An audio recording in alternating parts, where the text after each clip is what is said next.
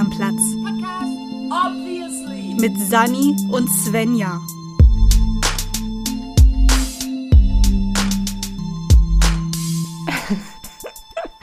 Hallo. Hi. Sunny hat gerade das Intro vorgesungen, war sehr witzig. Ich habe überhaupt nicht das Intro vorgesungen. Ich habe einfach nur irgendwelche Geräusche von mir gegeben und dann Intro gesagt. Ja, das, das, das war ungefähr mal das, was wir auch dachten, dass das das Intro wird. Herzlich willkommen. Ja, herzlich willkommen zu einer neuen Folge von unserem Podcast mit Sunny und mir. Ja, und heute ist mein erster freier Tag seit drei Wochen. Ja, das feiern wir einfach mal mit einer Podcast-Aufnahme, damit ihr auch alle ja, dabei weil seid. ich sonst auch keine weitere Zeit mehr in dieser Woche habe. Ich hasse Arbeiten. Ja. Entschuldigung, erstmal erst mal kurzer Meltdown zum Einstieg der, der Folge. Muss auch mal sein. Bei, das, beim letzten Mal ist bei mir die Welt untergegangen und heute gehst du unter. Ist doch äh, voll okay. Super. Vielleicht, vielleicht sinke ich in die Tiefen meines eigenen Gehirns. oh, ja, unbedingt. Kann aber anstrengend werden. Kann ich eigentlich auf Dauer auch nicht so empfehlen. Ah, nee, ich bin auch ehrlich gesagt viel zu müde dafür. Ja, das macht Denken sehr, sehr kompliziert. Ja. Aber wir haben ja Aber- auch. Aber, aber, aber, aber, wir haben ja auch ein Aber Thema. eigentlich, eigentlich sind wir hier ja, äh, exakt, wir reden jetzt einfach durcheinander. Viel Spaß.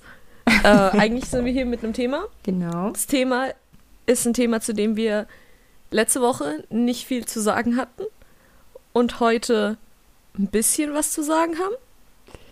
Aber auch nicht viel mehr. Und ja, doch schon ein bisschen was. Ich glaube, wir sollten diesmal wirklich ei- eindeutig dazu sagen, dass ähm, das war vielleicht nicht unbedingt die beste Idee, dass das dieses Thema in unserem Glas sich befand, was wir jetzt auch noch durch die Recherche festgestellt haben.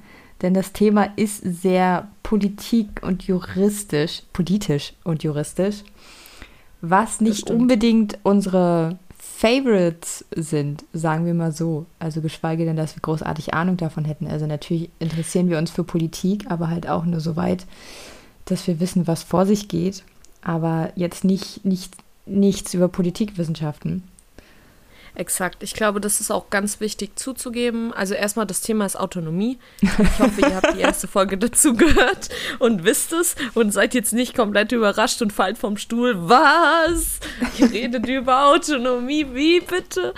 Ähm, ich glaube, es ist sehr wichtig, dass man auch mal zugeben kann, dass man von manchen Themen einfach nicht so sehr viel Ahnung hat und dass es einfach nicht, nicht der Expertise entspricht, weil wir auch in Deutschland einfach viel zu viele Leute haben und generell auf der ganzen Welt, die sich für Experten halten in Gebieten, in denen, in denen sie einfach keine Experten sind. Und wir haben unsere Fachgebiete, wir haben unsere Interessensgruppen, in denen wir uns wohlfühlen, aufhalten und viel Wissen besitzen. Und wir haben äh, Teilwissen aus anderen Disziplinen, aber dies, das geht dann eben nicht so tief. Und dementsprechend sollte man da dann vielleicht einfach manchmal weniger sagen, als zu behaupten, man hätte Wissen, was nicht existiert. Und deswegen sind wir ganz ehrlich mit euch und sagen, ja, von Jura haben wir nicht so wirklich die Ahnung. Ja, und überhaupt von nicht. Politik, Wissenschaften jetzt auch nicht unbedingt. Aber wir haben, äh, was, was wir können, ist äh, das Grundgesetz googeln. Und das haben wir getan. Ich nicht, ehrlich gesagt. habe es gemacht. Ich habe tatsächlich einfach nur in die Bücher geguckt, in die ich immer gucke, wenn ich erstmal wissen will, was ein Wort überhaupt bedeutet. Und ich dann wirklich relativ schnell festgestellt habe, Alter, das interessiert mich alles überhaupt nicht. Das fand ich dieses Mal so voll heftig, irgendwie so. Sonst bearbeiten wir die Themen ja auch immer so, dass sie super interessant sind oder so. Beim letzten Mal überhaupt keine Grenze gefunden, wo man aufhört mit Recherchieren. Und diesmal war so, oh nee. Obwohl wir wurden, wir wurden, äh, wir wurden geoutcalled per Mail. Es wurde, es wurde festgestellt, dass wir sehr viel über Beziehungen reden. genau, das stimmt. Was wahr ist, weil wir interessieren uns ungemein für zwischenmenschliche Beziehungen, weil das das ist, womit wir uns einfach tagtäglich zwangsläufig beschäftigen, wenn wir miteinander agieren und mit anderen Menschen interagieren. Alles, jeder Mensch, mit, mit dem du äh, redest oder mit dem man redet, hat in gewisser Weise dann eine, eine Beziehung zu dir aufgebaut. Wie eng und wie fremd die Beziehung sein mag, das lässt sich dann definieren und, und besprechen. Aber es ist einfach super interessant, inwieweit Beziehungen unsere Gesellschaft und uns selbst beeinflussen und ausmachen. Also ich finde auch, das ist eigentlich irgendwie voll häufig so das Spannendste, wie, wie Interaktionen zwischen, zwischen Menschen eben funktionieren, warum sie funktionieren, wo das alles herkommt. Von daher reden wir da heute mal nicht drüber. Exakt. Weil wir haben uns beschlossen, äh, wir haben uns beschlossen, genau, wir haben, wir haben beschlossen, das ist das heutige, also wir haben es nicht mal beschlossen, wir haben es gezogen. Das heutige Thema ist Autonomie und äh, ja, da war einfach kein Bogen zu finden. Weil ja, ich hätte so gerne gesagt, äh, übrigens, Beziehung. Irgendwie ging es äh, da jetzt nicht so ganz. Hat nicht funktioniert. Aber über die Mail haben wir uns trotzdem gefreut. Ihr dürft uns nämlich gerne auch outcallen und sagen, ey, ich habe da ein, ein Schema entdeckt bei euch. Ja. Also ich hoffe, die, die Person, die uns diese Mail geschickt hat, sollte auch mittlerweile, wenn die Folge draußen ist, äh, eine Antwort erhalten haben. Es dauert manchmal, aber wir antworten euch. Wie gesagt, Fanny arbeitet die ganze Zeit und ich weiß ich auch nicht. Ich habe auch so Dinge zu tun halt. Ja. Svenja muss aktuell super viel Sachen im Bereich Podcast machen und auch mich öfter mal anhauen, eben dadurch, dass ich aktuell so viel arbeite. Also ich habe, es ist nicht wirklich ein studentischer Nebenjob, weil es ist im Grunde ein Vollzeitjob, den ich aber eben für eine begrenzte Zeit mache, aber der nimmt super viel Zeit aktuell in An äh, Anspruch, weil ich eben versuche, auf mein Geld zu kommen. Und dementsprechend kam zum Beispiel in der letzten Woche auch einfach die Instagram-Posts, für die ich verantwortlich bin, relativ nicht regelmäßig. Es fehlt auch immer noch einer, den ich noch gleich posten werde im Zusammenhang mit, dass wir gerade gerade aufnehmen. Ja, ich wollte schon gerade sagen. Svenja muss mich da die ganze Zeit anhauen und muss sagen, ey, übrigens, du musst da noch was posten und dann sage ich so, ich mach's am Wochenende und dann mache ich es aber erst am Dienstag. Ja, also es, das, das ist ja ehrlich gesagt kein Problem, als ob ich noch einen Bezug zu Wochentagen hätte. also das ist auch immer, weiß ich nicht, wenn irgendjemand zu mir sagt, so ja, das war ich am Wochenende, dann denke ich mir so, ja, okay, wann ist das? Kannst du nicht einfach sagen, das mache ich heute, morgen oder halt demnächst? mein Wochenende ist immer demnächst, weil es dann entweder dieses oder das in drei Jahren. ja. Nee, okay. auf jeden Fall dementsprechend. Ja. Autonomie. Genau, wir, wir, wir schweifen schon wieder ab, aber ich glaube, das machen wir in der Folge heute öfter, einfach weil. Äh, wir müssen ja irgendwie die Zeit füllen. ja, die, beim letzten Mal so, okay, nach, nach fast zwei Stunden Aufnahme, oh mein Gott, wie sollen wir das zusammenschneiden? Jetzt ist schon nach zehn Minuten, oh mein Gott, wie sollen wir das füllen? Aber ganz ehrlich, ich glaube, die Leute interessieren sich ja auch so ein bisschen dafür, was hier los ist. Und deswegen hoffe ich mal zumindest. Also es kann auch sein, dass sie jetzt über diesen kompletten Teil einfach drüber ja. skippt. Ich habe auch schon mal gehört, dass Leute das sogar unterhaltsam finden, dass wir immer so abschweifen. Und solange wir den Bogen immer wieder zurückfinden, ist das ja auch okay. Ja. Das stimmt. Ja. Yeah. Wir lesen auch alle Kommentare. Ja. Selbst wenn wir manchmal, weil was auch viel daran liegt, dass es nicht so viele sind, wie wir gerne hätten. wir hätten gerne so viele, dass wir den ganzen Tag nichts anderes machen als Kommentare lesen. Ja, das wäre. Aber es sind. Die, die wir bekommen, sind aber immer sehr ehrlich und sehr. Ähm, ich, ich weiß nicht, ob du die, diesen. Also, der Begriff, der mir im, äh, im Kopf steht, ist halt genuine. Also es lässt sich mit ehrlich über, übersetzen, aber es ist halt auch wirklich immer dieses, genuine hat so eine positive Besetzung nochmal mehr als ehrlich, weil ehrlich im Deutschen klingt halt so, als wärst du kurz davor, eine, eine richtig saftige Kritik hier zu bekommen. Wertschätzend? Aber Ja, wertschätzend. Oh, ich verstehe dich einfach. Ja. Ich habe zwar das Wort nicht verstanden, was du gesagt hast, aber inhaltlich kommt es rüber. Aufrichtig, aufrichtig ist das richtige Ah, Wort. Das okay. sind aufrichtige Nachrichten. Jetzt machst du die ganze Illusion kaputt. Sorry. Was wolltest du? Entschuldigung. Sag nochmal. Nein, du hast die Illusion kaputt gemacht, dass ich dich verstehe. Und dann ah, du hast mich trotzdem verstanden. Es hat trotzdem Okay, gepasst. Äh, nee, wir haben auch eine dreiste äh, Werbe-Phishing-Mail bekommen. Also, Wir bekommen auch aktuell andauernd Spam unter den Posts. ja, das ist Instagram. Das ist einer der Mitgründe, warum ich gar keinen Bock habe, die ganze Zeit pünktlich zu posten, weil ich genau weiß, dass in dem Moment, in dem ich poste, ich die nächsten 20, 30 Sekunden damit verbringe, diese Spam-Kommentare von dem exakt gleich, also es ist ein Account, der da beworben wird, aber es sind immer verschiedene Accounts, die da drunter posten. Und ich glaube, dass es mit dem, mit dem Hashtag Podcast zu tun hat. Und es geht mir so auf die Nerven. ja, auf Das Soundcloud wird es, nimmt es auch gerade zu. Da sind es bei, bei der letzten Folge gab es dann auch so mehrere Kommentare. Du löschst die, ich lösche die alle. ja. Ich möchte von den echten Zuschauern hören, die dann sagen, hey, oh, das ist meine Meinung zu der letzten Folge. Ich möchte nicht einfach nur, ah ja, übrigens, promote es doch mal über diesen Account. Nein, wir promoten das hier, nervig, jede Folge. Ist voll super, was du gemacht hast. Hör dir doch mal meine Sachen an. Ja, Nee. nein, nein, wir sind, unsere, unsere Werbung sieht aus, dass wir jede Folge nach Kommentaren betteln. Dafür haben wir uns entschieden und dabei bleiben wir jetzt, okay? Ja, das ist unser uniques, äh, unsere unique Eigenschaft. Wir jammern nach Kommentaren. Aber ey, nach anderthalb bis zwei Jahren hat es funktioniert. Es ist ja auch nicht das erste Mal, dass wir eine Mail bekommen haben. Also schon die zweite Nein. Mail, sagen wir es so.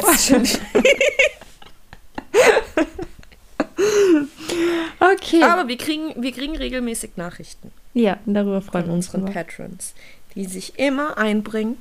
Und das ist sehr schön. Genau. Okay, los geht's. Wollen wir jetzt über Autonomie reden? Jetzt. Ja, exakt. Ja, vielleicht, vielleicht, wir sollten vielleicht einfach erstmal diesen ganzen theoretischen Kram ähm, abarbeiten, Abarbeiten. Den, wir, Exakt. den wir gerne machen, indem wir uns erstmal mit dem Wort an sich beschäftigen. Und ich habe wie immer in meinem Soziologie-Wörterbuch und in meinem Philosophie-Wörterbuch Mhm. geguckt, wo ich festgestellt habe, vor allen Dingen im Philosophie-Wörterbuch, es heißt, es läuft alles immer auf Nietzsche und Kant zurück. Da waren halt große, große Philosophen, vor allem in Deutschland. Und da wir ja ein sehr eurozentrisches Ja. ähm, Philosophiewissen hier besitzen, sind das die, auf die alles immer zurückläuft. Ja. Das ist aber auch ein bisschen anstrengend, weil, weil Stimmt. Kant ist immer so, ja, okay, ich hab's verstanden, du bist ein krasser Typ gewesen, aber du bist auch ein el elender Rassist und Sexist gewesen. Aha. Und Nietzsche ist halt so, oh ja, ich weiß, das ist nicht deine Schuld, aber was die Nazis aus dir gemacht haben, habe ich auch keinen Bock drauf. Ja, er war aber trotzdem immer noch frauenfeindlich. Ja, das sind Also, sie ja immer. Das, oh, ich fand das so lustig. Ich muss nochmal abschweifen, tut mir leid. In, ich ich finde das so lustig. Ich muss ja, ich muss ja immer noch äh, ein, ein Paper, also ein Essay schreiben über, über Nietzsche und habe dafür eben ein Buch. Und es ist so interessant, inwieweit. Warte mal, ich suche das kurz raus. Gib mir eine Sekunde. Ich habe hier das Buch stehen. Ich habe das irgendwo, weil ich es so lustig fand. Auf jeden Fall geht es da um, um die Kindheit von Nietzsche. In, in, Ni- Nietzsche. Nietzsche. ähm, und da geht es eben häufig darum, dass der, der Vater von, von Nietzsche ist eben relativ, da war Nietzsche noch relativ jung, da ist der Vater gestorben. Und hier, der, äh, der kleine Nietzsche wuchs nun in einem Haushalt mit fünf Frauen auf. Großmutter und Mutter, zwei Tanten und die um zwei Jahre jüngere Schwester Elisabeth. Der Erziehungsdruck durch diese Frauen muss gewaltig gewesen sein. Dem Knaben fehlte ein väterliches Gegengewicht gegen dieses weibliche Milieu. Daher konnte er vermutlich die eigene Männlichkeit nur pas äh, partiell entwickeln. Das ist so eine heteronorme Scheiße. Ja, das ist so wertend schon von vornherein. Äh, erstens das und es geht halt komplett auf diese, es geht komplett auf, auf diese zwei Geschlechter Theorie ein. Naja, vor allen Dingen hast du mal mitbekommen, wer schuld daran ist, dass er frauenfeindlich wird? Ja, Frauen. Ja, wer sonst, ne? Ey, das, ich lese das und denke mir einfach nur, was soll das denn, was soll denn dieser Mist? Und vor allem die eigene Männlichkeit. Das strotzt einfach nur von to äh, Toxic Masculinity. Ja. Oh. Lass mich raten, es hat ein Mann geschrieben. Ja, natürlich. also es was ist jetzt. Du, was hast du denn erwartet? Ja, Philosophie, sorry. So. Philosophie ist ja nun mal wirklich richtig Männer dominiert immer noch. Auf jeden Fall, ich lese das und breche nur in Lachen aus und denke mir, wie kann denn das einfach immer noch der, der Forschungsstand sein? Ja.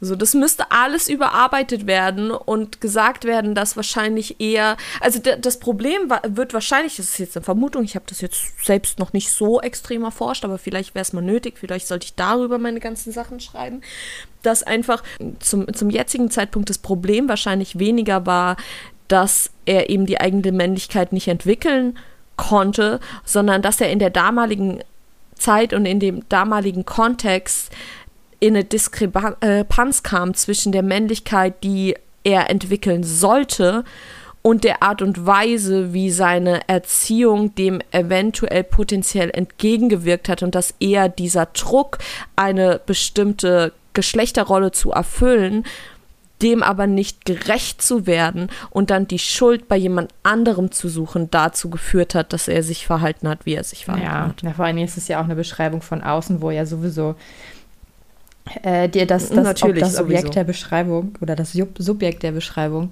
ja sehr idealisiert wird und sowieso äh, quasi erkannt, er konnte ja gar nicht anders, als sich dann in eine bestimmte Richtung entwickeln, weil, weil er ist ja quasi Opfer seiner ja, Umstände. aber es wird halt in diesem Satz wird eben gesagt, dass das, wie er sich hätte entwickeln sollen, ist eben in, in Richtung Männlichkeit und das wäre, hätte funktionieren können, indem er eine äh, väterliche Rolle gehabt hätte oder eine väterliche Figur. Dadurch, dass die aber weggefallen ist, konnte er das ja natürlich nicht. Es gab ja überhaupt keine Option, so nach dem Motto. Und äh, das ist einfach nur Bullshit. Ja. Das ist einfach nur Bullshit. Wer sagt denn überhaupt, dass er Männlichkeit entwickeln soll, äh, muss? Die damalige Gesellschaft, ja. ja. Ist es cool? Nein. Nee. Und vor allen Dingen ist er ein erwachsener Mensch gewesen, der sich auch irgendwann hätte über seine Erziehung erheben können also von daher ja. ist es alles sowieso totaler Blödsinn. Aber. So. Ja, auf jeden Fall habe ich das gelesen und das macht mich wütend. Ja. Und deswegen musste ich das zum Thema Nietzsche und Frauenhass ja. sagen. Ja. Können wir jetzt, okay, ich tue gerade so, als wärst du dran schuld, dass wir nicht über Autonomie reden. Lass uns über Autonomie reden. Ja, kommen wir einfach mal zu der Wortbedeutung von unserem tollen Thema. oh Gott dort, also sozusagen Autonomie ist sehr kontextabhängig, was die Bedeutung betrifft. Also was wir ja am Anfang schon mal gesagt haben, dass es teilweise sehr politisch bzw. juristisch ist. Also das heißt, wir haben, ich habe auch eine Definition, die sich sehr auf das Staatsrecht bezieht. Und da ist äh, die bedeutet Autonomie das Recht von Vereinigungen und Institutionen eines Staates, um öffentliche Angelegenheit durch eigene Rechtsnormen zu regeln, was ich nochmal nachgelesen habe, vor allen Dingen dann innerstaatliche Autonomie bedeutet, weil es ist dieses Selbstverwaltungsrecht, was zum Beispiel Gewerkschaften, Kommunen oder sogenannte Körperschaften des öffentlichen Rechts, wie zum Beispiel Hochschulen betrifft, die ja alle ihre, ihr eigenes inner, inner, inner, irgendwas mit inner politische? Nee, also wo, wo um, um, um, ein eigenes Rechtssystem sozusagen haben. Also einer. Ja, innerrechtlich dann ja, vielleicht? Ja, genau. Das, das wäre ganz.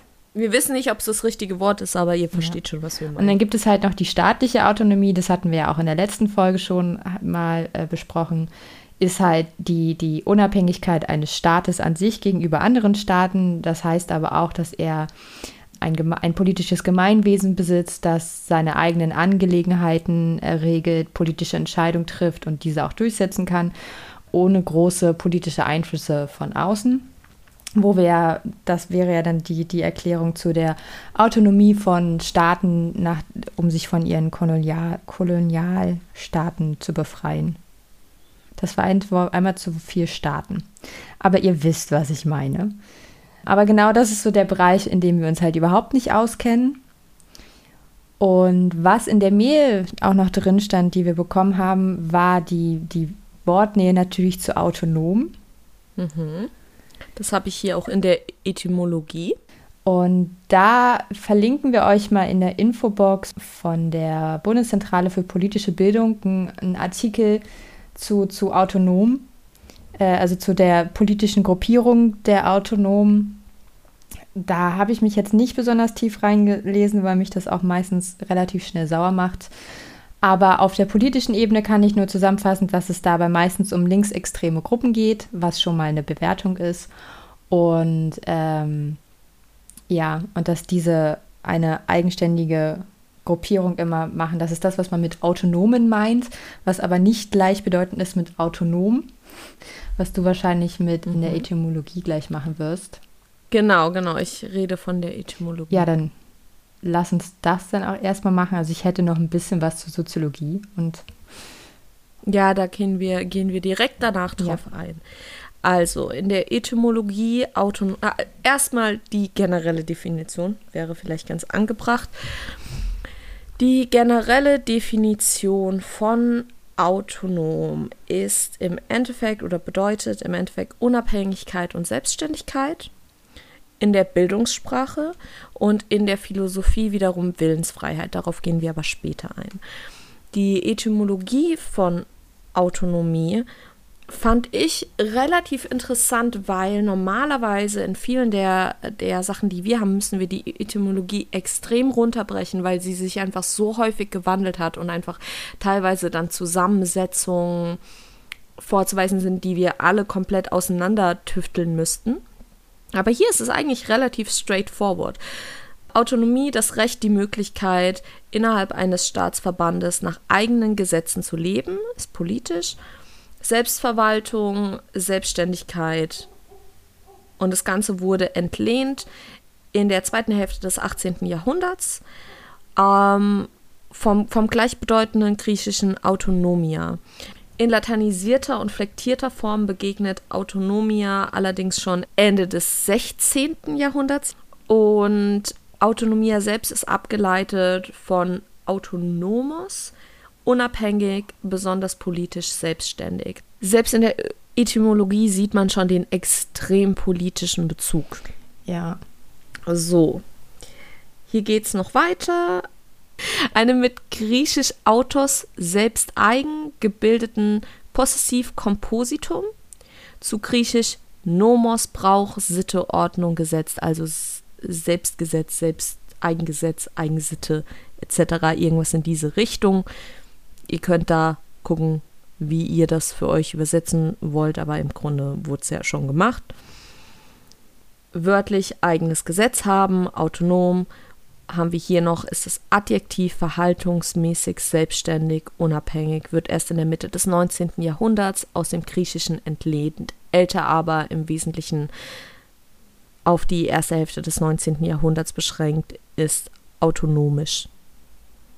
Also auch da ist es eben alles in diese Richtung sehr politisch und hat sich da nicht sonderlich viel seither geändert höchstens, dass wir es jetzt teilweise auch unabhängig, aber eher auch eher, wenn du wenn du nicht von, von Politik oder Recht sprichst, dann sprichst du seltener von Autonomie, sondern dann wirklich eher von Selbstständigkeit. Höchstens halt teilweise, das habe ich ja auch letztes Mal erwähnt, wenn es um Kindesentwicklung und sowas geht, aber da, selbst da kann, könnte man es eigentlich durch Selbstständigkeit ersetzen. Ja, ich finde halt auch, also unabhängig ist da auch noch ein gutes, also passendes Synonym, aber meint auch noch viele andere Dinge. Und das, was du gerade auch noch angesprochen hast, kann man ja auch zum Beispiel mit Emanzipation erklären, weil eben Emanzipation mhm. stellen wir heute immer automatisch mit der Unabhängigkeit der Frauen gleich, aber Emanzipation ist auch ein älterer Begriff und bedeutete früher zum Beispiel auch die, die Unabhängigkeitsmachung von äh, Söhnen von ihren Eltern durch die Söhne von ihren Eltern. Gott so. Also selbst in der selbst in der heutigen Entwicklungspsychologie von Kindern sagt man immer noch, dass man sich von den Eltern emanzipiert. Ja. Also es ist immer noch ein Begriff. Ja, und deswegen ist das halt wirklich einfach ein sehr politischer Begriff. Also auch in der soziologischen Betrachtungsweise des Begriffs wird es als sozialstruktureller Tatbestand beschrieben, in dem soziale Rollen dem Individuum neben klaren Verhaltungsanweisungen immer auch starke Eigenleistungen und Selbstentscheidungen abverlangen, also dass man ein aktiv handelndes, selbstständiges Subjekt ist und dass im Idealfall eine Gesellschaft aus eben genau sehr vielen Individuen dieser Art entsteht und eine hohe gesellschaftliche Verantwortung darin besteht. Und wo wir da dann, also da muss ich aber so Instinkt da halt, also es ist schwer aktuell nicht daran zu denken, dass es irgendwie genau daran scheitert, dass die Leute halt immer denken, sie wären halt super autonom und würden sich halt selbstverantwortlich verhalten und das aber halt überhaupt nicht auf die Reihe bekommen. Dass das irgendwie keine Devise ist, die man, mit der man Politik oder eine Pandemie bekämpfen kann, indem man auf diese Selbstverantwortung baut. Das ist super interessant, weil ich ja, wie gesagt, in die ähm, Grundgesetze geschaut habe. Und Autonomie spielt bei uns in den Grundgesetzen in erster Linie in Artikel 2 eine Rolle. Jeder hat das Recht auf die freie Entfaltung seiner Persönlichkeit, soweit er die Rechte anderer nicht verletzt oder so, soweit er nicht die Rechte anderer verletzt und nicht gegen die verfassungsmäßige Ordnung oder das Sittengesetz verstößt. Und dann eben Artikel 2, 2, äh, sagt man da 2, 2 oder Artikel 2, Nummer 2? Paragraph 2? Absatz 2. Ich weiß es auch Paragraph nicht. Paragraph 2, ich weiß es auch nicht. Wie gesagt, wir studieren Jura. Jeder hat das Recht auf Leben und körperliche Unversehrtheit. Die Freiheit der Person ist unverletzlich. Und diese Rechte darf nur aufgrund eines Gesetzes eingegriffen werden. Und genau diese Debatte, die du gerade angesprochen hast, ist eben auch, und da berufe ich mich jetzt auf eine nicht sonderlich seriöse Quelle, zumindest in Deutschland, an anderen Unis, also teilweise Unis im Ausland, da ist es total legitim, dass du Wikipedia zu Rate ziehst. War zumindest bei mir in Korea teilweise so, habe ich, glaube ich, damals auch schon mal erzählt. Da gab es, also wir haben hier, da, da stand nämlich gerade eben bei Autonomie Autonomie, äh, Autonomie des Einzelnen in der Bundesrepublik äh, Deutschland gibt es jetzt mittlerweile einen äh, kompletten dritten Absatz, der sich einzig und allein auf die Probleme bezieht, die durch diesen durch diese ganze Debatte in Bezug auf eine Pandemie entstanden ist, weil eben du es super hart ist zu bestimmen, in welchem Moment ist wird deine äh, also in welchem Moment beschränkst du mit deiner Selbstbestimmung die Selbstbestimmung eines anderen? Und da werden wir, glaube ich, also das ist jetzt, wie gesagt, ich blicke da auch nicht so 100% durch, werde ich euch auch immer wieder sagen, falls es der Fall sein sollte, dass ich nicht durchblicke.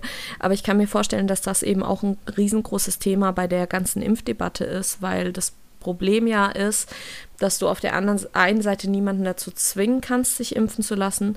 Auf der anderen Seite musst du dann zwangsläufig irgendeine Lösung finden, dass Leute, die sich nicht impfen lassen wollen, nicht die Rechte von Leuten ein oder, oder nicht Leute in Gefahr bringen durch eben Fahrlässigkeit in dem Fall, würde ich das ganz einfach bezeichnen, dass dadurch nicht Leute in, in Gefahr gebracht werden, die sich nicht impfen lassen können.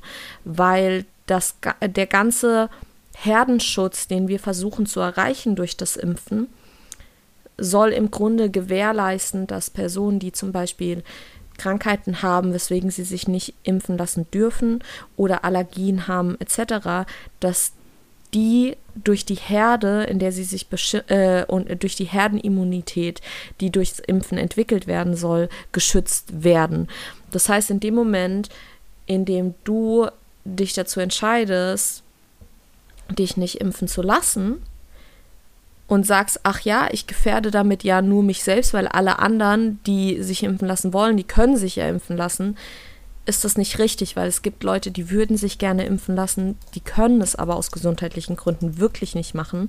Das hat mit freiwillig oder unfreiwillig dann wenig zu tun. Da, die, die dürfen sich nicht freiwillig impfen lassen und diese Leute werden dann durch Leute, die sich eben einfach nur dazu entschließen, sich nicht impfen la äh, zu lassen, weil sie da keinen Bock drauf haben oder weil sie der Pharmaindustrie nicht vertrauen äh, oder was auch immer, dadurch enorm in Gefahr gebracht. Und dann muss eine Lösung gefunden werden, dass diese Menschen eben geschützt werden weil sie sich eben nicht freiwillig dazu entschlossen haben, sich nicht impfen zu lassen. Ja, also ich fand, dass es in der soziologischen Definition ja mit dieser gesellschaftlichen Verantwortung mit gemeint war, dass äh, es halt, also es ist halt dieser typische Tatbestand, so deine Freiheit hört halt dort auf, wo die andere anfängt. Und solange wir uns eben in alle gemeinsam in einer Gesellschaft leben müssen, hat man halt mit seinem Verhalten und seinen Handlungen eine gewisse Verantwortung den anderen Menschen gegenüber und eben auch eine gesamtgesellschaftliche Verantwortung. Und scheinbar ist das mit der Solidarität untereinander innerhalb einer Gesellschaft sehr schwierig. Was nicht unbedingt überraschend ist, da wir ja auch nicht mit Gesellschaften solidarisch sein können, die nicht Teil von uns sind. Oder wir mhm. auch gerne Leute ausgrenzen und sagen, sie würden nicht zu uns gehören, obwohl sie dazu gehören, weil sie eben auch hier leben. Ist es halt irgendwie, ja, läuft auf jeden Fall einiges schief. Und so, so super freiheitlich und cool und äh, sind wir dann halt doch alle in Deutschland irgendwie nicht, wenn wir das halt nicht auf die Reihe bekommen. Und wenn man sich halt wirklich mal anguckt, wie langsam die Impfquote gerade steigt, hat man halt irgendwie das Gefühl, dass echt so, weiß ich nicht, 30 Prozent der Menschen einfach wirklich ziemliche Egoisten sind. Und das finde ich immer ziemlich, also das finde ich einfach super traurig. Ja, du hast ja aktuell diese, diese Debatte weil die ab dem 11. Oktober sollen ja die Tests für Leute, die sich zwar impfen lassen könnten, aber sich bewusst dagegen entscheiden, soll, sollen ja die kostenlosen Bürgertests wegfallen. Aber gleichzeitig ähm, werden die Rechte eingeschränkt. Also du brauchst diese Te äh, Tests halt in, in mehr Räumlichkeiten oder bei mehr Events oder, oder Aktivitäten. Also entweder das oder du musst eben als genesen oder vollständig durchgeimpft gelten. Und da fühlen sich ja jetzt auch super viele Leute in ihrer Freiheit beschnitten. Dabei haben sie die Freiheit, zum einen für das, den Test zu zahlen oder sich impfen zu lassen. Und sollte, sollte jemand zu einer Gruppe gehören, die sich eben nicht impfen lassen kann, zum Beispiel Schwangere dürfen sich ja nicht, in, äh, äh nicht impfen lassen bei Allergien etc. Ich habe die Liste jetzt gerade nicht vor mir, es werden die Tests ja weiterhin, äh, nicht freiwillig, werden die Tests weiterhin kostenlos sein, sondern nur wenn du dich bewusst dagegen entscheidest, dass du dich impfen lassen willst, musst du halt ab einem gewissen Punkt dafür zahlen, dass du nicht als Gefahr für andere Leute eingestuft wirst.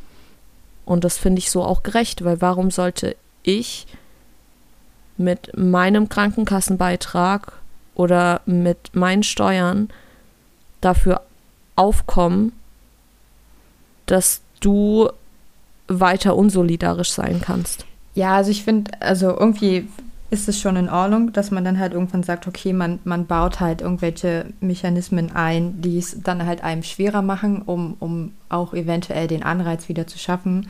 Auf der anderen Seite ist es aber, glaube ich, halt immer noch nicht endgültig geklärt und ganz klar, warum die Leute sich nicht impfen lassen. Also es gibt halt natürlich die Gruppierung der Impfgegner, die sich halt weigern und irgendwelche Geschichten ausdenken und wir sterben alle im September. Ähm, wegen solchen Aussagen sich nicht impfen lassen, aber es gibt ja auch wirklich eventuell noch die Pro Problematik, die halt eben auch viel mit Bildung zu tun hat, mit mangelnden Informationen, auch wenn sie für uns alle sehr zugänglich erscheinen, aber eben doch nicht für alle zugänglich sind, dass es eventuell auch einfach daran liegt oder an Mangel an am Vertrauen in das Gesundheitswesen. Und da müsste man, also irgendwie finde ich, sollte man da wirklich nochmal extrem nachforschen, was die Ursachen eigentlich alle sind, sich nicht impfen zu lassen, damit man dann am Ende nicht wieder Leute auch bestraft, die sich, die sich das dann am Ende vielleicht auch einfach nicht leisten können, diese Tests zu, mhm. zu äh, bezahlen, die das halt nicht aus ihrer eigenen Entscheidung heraus machen. Ich glaube, auf der einen Seite wird da viel kommen, auf der anderen Seite liegen, liegen wir da auch alle ein bisschen mit in der Verantwortung. Also, dass falls jetzt irgendjemand, falls das Gespräch aufkommt und jemand sagt, er möchte sich nicht impfen lassen, da einfach mal nach den Gründen zu fragen und eventuell versuchen, da ein bisschen Hilfestellung zu geben, falls sich zeigen sollte, dass es da einfach Gründe von Missinformation oder nicht vorhandener Information, dass es vielleicht daran liegt, dass man da einfach vielleicht versucht mitzuhelfen. Was ich aber jetzt mitbekommen habe, ist, dass tatsächlich in meinem Bekanntenkreis sind eigentlich fast alle Leute mittlerweile geimpft und alle Leute, die sich nicht impfen lassen wollen. Da geht es weniger um Unwissenheit als um bloße, ich habe entweder keinen Bock drauf oder wirklich in Richtung Verschwörungstheorien.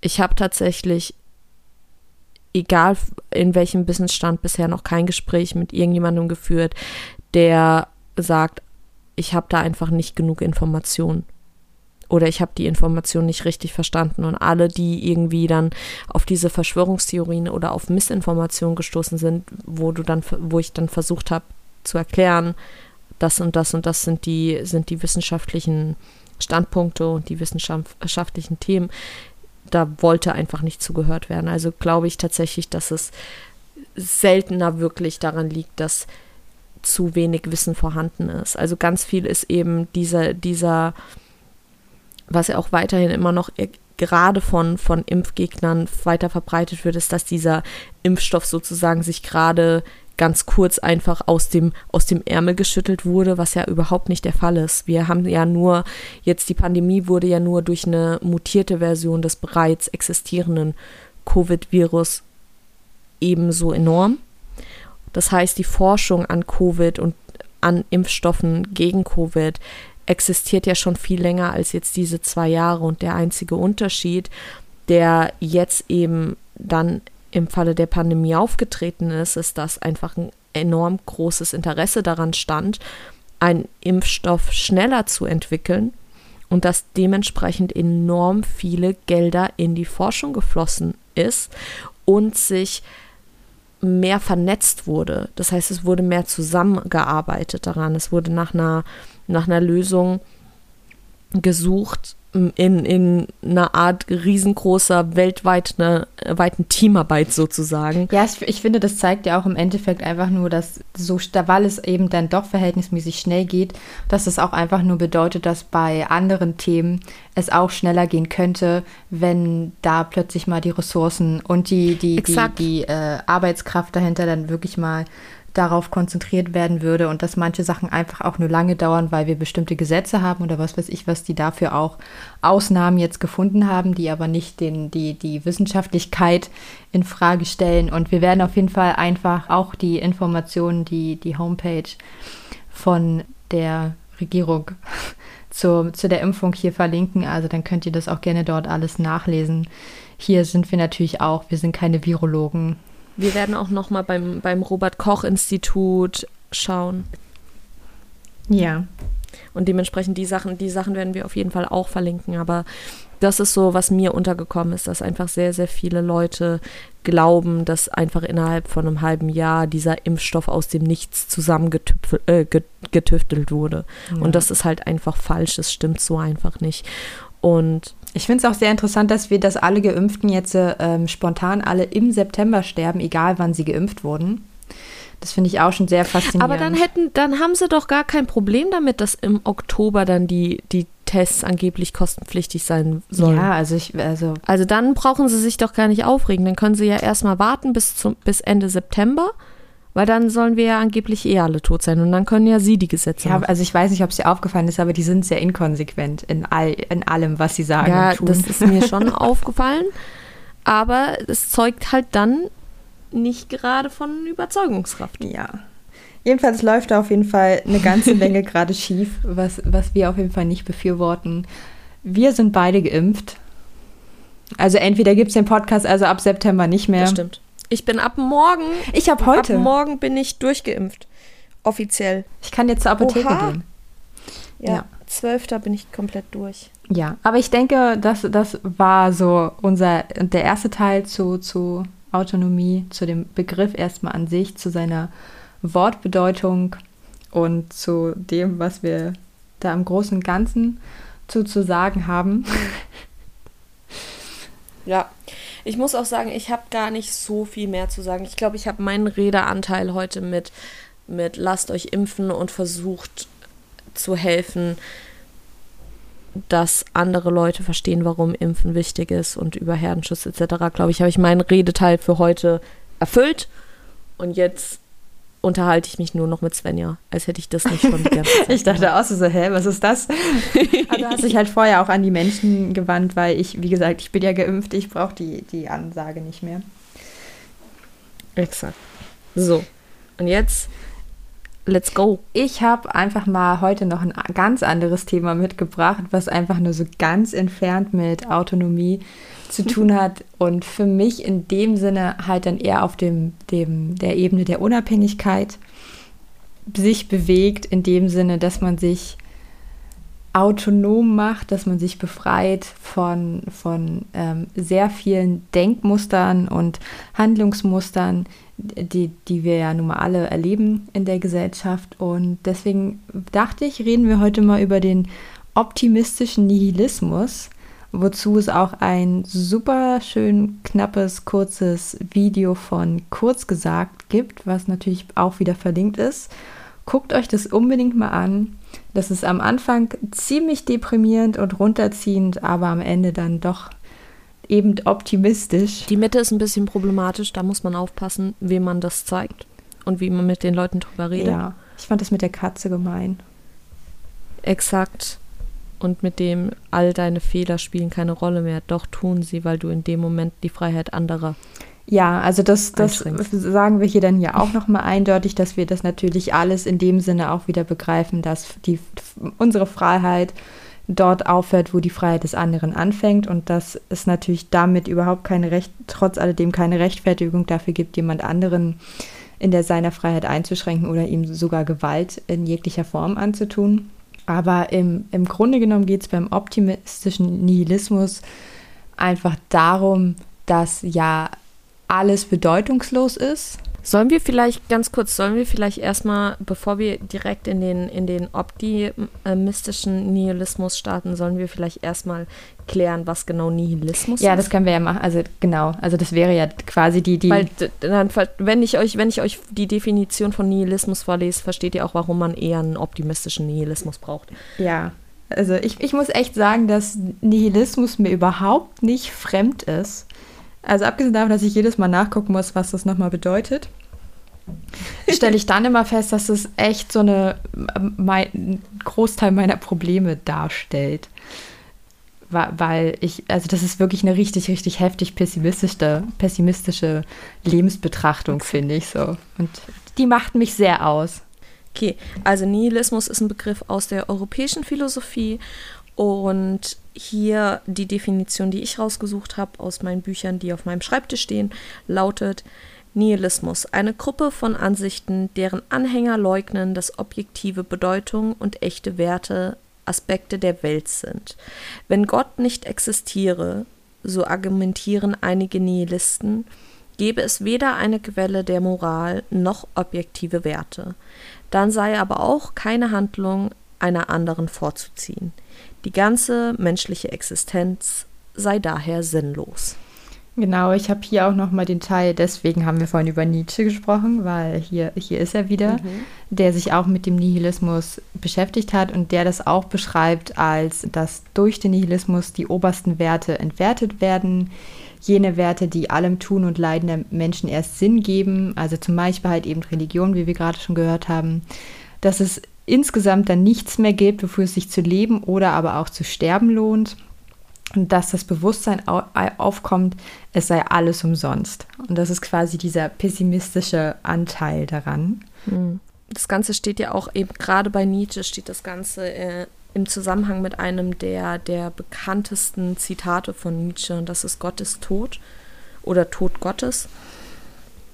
Und zwar geht es da im Grunde darum, dass wenn Gott für uns tot ist, dass sich dann eben auch die Werte in einer Krise befinden und wir dem ganzen Wertesystem, dem ganzen religiösen Wertesystem, auf dem eben gerade früher auch unsere und auch heute noch viele unserer Gesetze sind eben in unserem, ähm, in dem religiösen Glauben, gerade vom, vom Christentum, verwurzelt dass wir dem Ganzen einfach keinen aufrichtigen Glauben mehr schenken können. Und das zeigt ja vor allen Dingen halt so diese, diese Sinnsuche, die ja irgendwie. Genau, exakt. Also die auch unabhängig von Religion ja auch heute auch immer noch so, so sehr penetrant ist, dass halt, dass das, was, das, was du tust, soll einen Sinn haben, der Lebenssinn, weswegen. Also so, das sind ja alles Fragen, die irgendwie im Laufe eines Lebens eh aufkommen, ob nun aus einem selber oder aus irgendeiner Werbung heraus oder aus irgendeinem Film heraus oder sowas. Es ist ja irgendwie eins der, der, der bekanntesten Fragen, die, die sich die Menschheit so stellt. Und der Nihilismus beantwortet die Frage einfach mal, das gibt keinen Sinn. Mhm. Was in meiner, in meiner Biografie auf jeden Fall irgendwie im Laufe der Zeit dazu geführt hat, dass ich dann halt auch komplett gelähmt nicht wusste, was, was das alles soll und dass diese Unbedeutendheit, unbedeut, unbedeut, was ist das richtig? Gibt es da einen Nomen zu unbedeutend? Unbedeutend. unbedeutend. Dass alles so unbedeutend ist, dass ja dann halt wirklich, dann kann man ja auch liegen bleiben. Aber unbedeutend ist kein, unbedeutend ist ein Adjektiv. Ja, aber es passt trotzdem in meinen Satz rein. Das stimmt. Ja, genau, dass man ja, dass alles so unbedeutend ist, dass man ja quasi liegen bleiben kann. Jedenfalls macht der optimistische Nihilismus quasi dann die absolute Freiheit daraus, weil wenn alles nichts bedeutet, dann kannst du ja quasi auch machen, was immer du willst. Dann bist du die einzige Person, die bestimmen kann, was Wert hat, was Sinn hat, was sie machen möchte, was sie aus ihrem Leben machen möchte.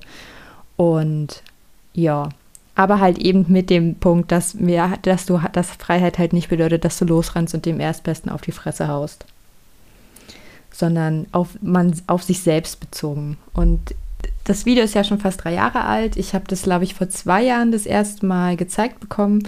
Und es hat mich auf jeden Fall irgendwie nicht mehr so richtig losgelassen, weil halt, wie gesagt, Nihilismus schon etwas ist, was ich ähm, bejahen kann. Obwohl es eine absolute Verneinung darstellt. Witzig. Ja, deswegen dachte ich, bringe ich das mal mit, weil ähm, das ja quasi was mit Unabhängigkeit und frei und autonomes Denken zu tun hat, so nach dem Motto. Ihr wisst schon, ist, ist, ist nah am Thema. Ja. Also ich verstehe das auch. Ich finde Nihilismus ist interessant, aber auch ich persönlich, ich verstehe es zu einem gewissen Grad. Auf jeden Fall. Es ist, ich glaube auch, es ist irgendwas, wenn du dir. Ich glaube, was meiner Meinung nach eins der größten, größten Probleme mit der, der Menschheit ist, meiner Meinung nach, meiner persönlichen Meinung nach, ist, dass sich die Menschheit als die Spitze der Evolution sieht Ja. und als die eben als die als die Krone äh, Krone der Schöpfung. die, die, die Krone der Schöpfung und als das non, Nonplusultra und ich das nicht mag. Ich mag diese Einstellung nicht. Ich finde diese Einstellung anmaßend und egozentrisch und extrem problematisch. Und deswegen finde ich es wichtig, sich immer wieder bewusst zu machen der eigenen Ster Sterblichkeit und nicht der eigenen. Also es ist nicht so, dass, dass du, dass man nichts wert ist oder dass man, dass man nichts beitragen kann und nichts ändern kann. Das auf gar keinen Fall. Aber man sollte sich auch nicht zu voll nehmen. Und deswegen finde ich ja teilweise auch einfach mehr naturbezogene oder Natur mit einbezogene Philosophien viel interessanter. Ich glaube, ich habe das schon mal erzählt, dass zum Beispiel im Koreanischen ähm, das Alphabet nach philosophischen Ideen entwickelt wurde und dass da eben zum Beispiel der Mensch zwischen, zwischen Erde und Himmel gesetzt wurde und dass ich deswegen also da steht eben Himmel auch in erster Linie für was Göttliches, da kann man sich eben drüber streiten. Ich möchte niemandem irgendeinen Glauben aufdrängen. Aber ich finde es einfach wichtig, sich als, als kleinen Teil von etwas Größerem zu sehen und sich bewusst zu werden, dass man eben, dass sich die Welt nicht um einen selbst dreht. Und dass deswegen nicht alles, was einem widerfährt, das Schlimmste der Welt ist oder das Beste der Welt und dass auch nicht alles, was man anderen was man anderen Kreaturen eben zu, zumutet, dadurch entschuldbar ist, dass man eben zum Geschlecht der Menschen gehört. Ja. Und das ist wichtig. Aber genau deswegen ist es eben genauso wichtig, eben zu sagen, Dinge, Dinge haben einen, vielleicht nicht unbedingt Sinn, aber haben auf jeden Fall Konsequenzen, zumindest zu einem gewissen Punkt. Ja, also einfach, weil, weil man ja da auch kurzfristiger denken muss. Und natürlich hat Genau. ähm, in deiner Lebensspanne das, was du tust, irgend, irgendwelche Konsequenzen eben im, entweder für die Menschen in deinem Umfeld oder halt auch für dich oder für Tiere und Natur, wenn man auch ein bisschen die drohende Klimakatastrophe eben gerade betrachtet. Exakt. Und dementsprechend kann ich natürlich sagen, ja, am Ende der Zeit hat nichts, hat, hat mein Leben keine, keine große Bedeutung und ist sinnlos. Und deswegen spielen auch die Fehler, die ich gemacht habe, keine Rolle mehr. Aber wir sind nicht am Ende der Zeit wir sind an diesem Punkt noch nicht äh, angelangt und dementsprechend spielt es doch, schon, doch schon eine Rolle, ob du jemanden schlecht oder gut behandelst. Ja, natürlich. Also darum soll ja, also darum geht es ja auch im, im, im, optimistischen Nihilismus nicht, ob du dich gut Exakt, oder ja, ja, ob, ob, du dich das gegenüber Menschen gut oder schlecht behandelst. Ähm, wird ja auch einmal dann erwähnt mit Bonuspunkte für Leute, die sich für andere einsetzen, dass das ja zum Beispiel eben auch Dingen einen Wert geben kann. Also dein, deine Handlung, indem du eben anderen was Gutes tust dass darin halt schon der Wert besteht und dass er aber nicht und oder auch dein Wert bestimmt, aber dass es halt nicht dieses, dieses übermäßige ähm, Gott, ich komme am Ende in den Himmel oder irgendetwas oder mein Verhalten, das, was ich an, äh, mhm. mein Leben lang gemacht habe, führt halt dazu, dass ich in Himmel oder Hölle komme. Für viele Menschen, die eben nicht mehr an Himmel und Hölle glauben, ist es halt dann schwierig sozusagen. Ja. Und also ich glaube, dass der, der, so wie ich das verstanden habe, spielt der op optimistische Nihilismus mehr darauf an, eben Menschen mehr Freiheit zu geben, indem sie selbst den Wert oder den Sinn ihres eigenen Lebens bestimmen können und dass es auch nicht dieser eine übergeordnete Sinn sein muss, sondern dass es auch kleine Dinge sein können, dass man sich auch jeden Tag einfach einen, einen neuen Sinn sozusagen suchen könnte und genau das ist eben der Unterschied zum, zum allgemeinen Nihilismus, dass es eben doch Sinn gibt, den du dir selbst setzen kannst. Genau, und es ging, also für mich ging es vor allen Dingen darum, zu, zu erkennen, was glücklich sein bedeutet, dass das halt etwas ist, was du selbst definierst, was du für dich selbst bestimmen kannst, was dich glücklich macht und was dich halt eben nicht glücklich macht.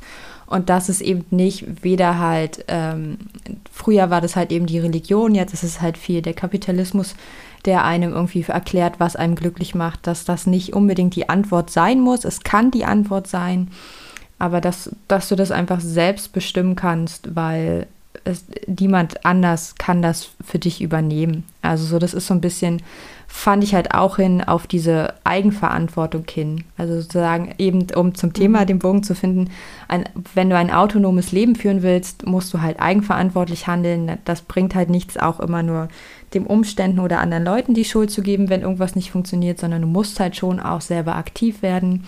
Und das kannst du unter anderem darin, indem du einfach selbstbestimmt und selbst herausfindest, was dich glücklich macht und dann versuchst, das mehr in dein Leben zu, zu involvieren und mhm. zu integrieren. Und das finde ich wäre für mich ein sehr schönes Schlusswort. Ja, finde ich auch. So optimistisch waren wir, glaube ich, noch nie in einer Folge.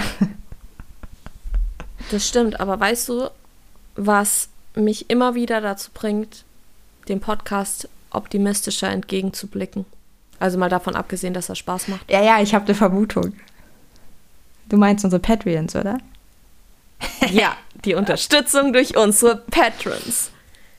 Denn wir haben einen, einen Patreon, der uns hilft, also ein Patreon-Account, auf dem wir Patrons haben, die uns unterstützen, diesen ganzen Podcast zu finanzieren. Denn mit Podcasts ist natürlich immer Zeitaufwand und auch Kosten verbunden, was man vielleicht nicht immer vermuten mag. Und damit wir da ein bisschen mehr Freiheit haben und einfach auch mehr machen können, haben wir ein paar wundervolle Patrons, die uns da jeden Monat unterstützen. Und diese Patreon sind oder ich sage immer Patreon, aber es sind, die Seite heißt Patreon und die Leute dort sind Patrons. Patronen. Ja, exakt, aber Patreon, Patreon, Patreon ist ja auf, auf Englisch. Genau, wir haben dort wundervolle Patrons. Und zwar ist das zum einen, wie immer, unser wundervoller Dirk, der uns auch aktuell sehr unterstützt, indem er uns Nachrichten zu den Folgen gibt, die uns immer sehr freuen. Wir lesen sie immer und beantworten sie dann früher oder später auch häufig, bis immer. Eigentlich immer. Ich glaube, wir haben noch keine, keine Nachricht unbeantwortet gelassen.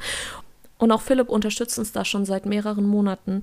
Das ist wundervoll und wir haben uns auch bei dir sehr über jede Nachricht gefreut, die wir erhalten haben. Ich weiß nicht, ob ihr es schon merkt, aber ich bin schon wieder dabei, hier positiv hervorzuheben, wie sehr wir uns über alle Nachrichten freuen, damit eventuell auch mehr Leute uns Nachrichten zukommen lassen. Ja, ja. Bitte. Ja, denn apropos Nachrichten schreiben, das könnt ihr übrigens äh, per Mail an info@fehlamplatzpodcast.de oder ihr folgt uns einfach auf Twitter und Instagram unter @fehlam-platz. Dort werdet ihr natürlich auch immer auf den Laufenden gehalten, wann es die neuesten Folgen gibt. Also da müsst ihr uns nicht schreiben. Das könnt ihr auch einfach so machen.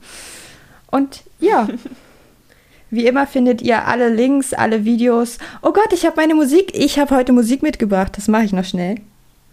Denn Dann musst du das halt einfach, du musst es schneiden, dass du es vor uns. Ach, das, ist, das passt schon. Das machen wir jetzt zum Schluss, denn ich habe heute zwei Songs mitgebracht, weil normalerweise bringe ich drei mit, aber ich habe euch ja heute den nihilistischen Optimismus, nein, den optimistischen Nihilismus mitgebracht. Passend dazu habe ich einen Danger Dance Song, der Gute Nachricht heißt, der eigentlich ehrlich gesagt genau darauf aufbaut. Den hast du mir geschickt, Genau. oder? Das ist ein sehr, sehr guter Ja, der ist- Song. ich mag den Song Der ist sehr, schön, gerne. der ist, ähm, ja, Danger Dan halt. Und ähm, weil, weil, weil man für mich nicht über Autonomie und Autonom und Politik und Gesellschaft reden kann, ohne die Antilopengang zu nennen, habe ich da noch neoliberale Subkultur, ähm, wo es einfach, ich weiß nicht, für mich passt es jetzt zum Thema. Ihr könnt ja, könnt ja gerne mal dazu kommentieren, ob ihr das auch so seht oder nicht. Und unsere Songs findet ihr wie immer auf unserer Spotify-Playlist. Aber wie gesagt, wir haben auch auf eigentlich all unseren Profilen mittlerweile einen Linktree erstellt. Wenn ihr da in die Beschreibung schaut und auf den Linktree klickt, findet ihr auch alle anderen Plattformen. Da fin- findet ihr dann Twitter, Instagram, Soundcloud, iTunes, Spotify und Patreon. Genau. Und damit Auf, tschüss. auf Wiedersehen. Auf Wiedersehen. auf Wiederhören. bye. Äh. Tschüss.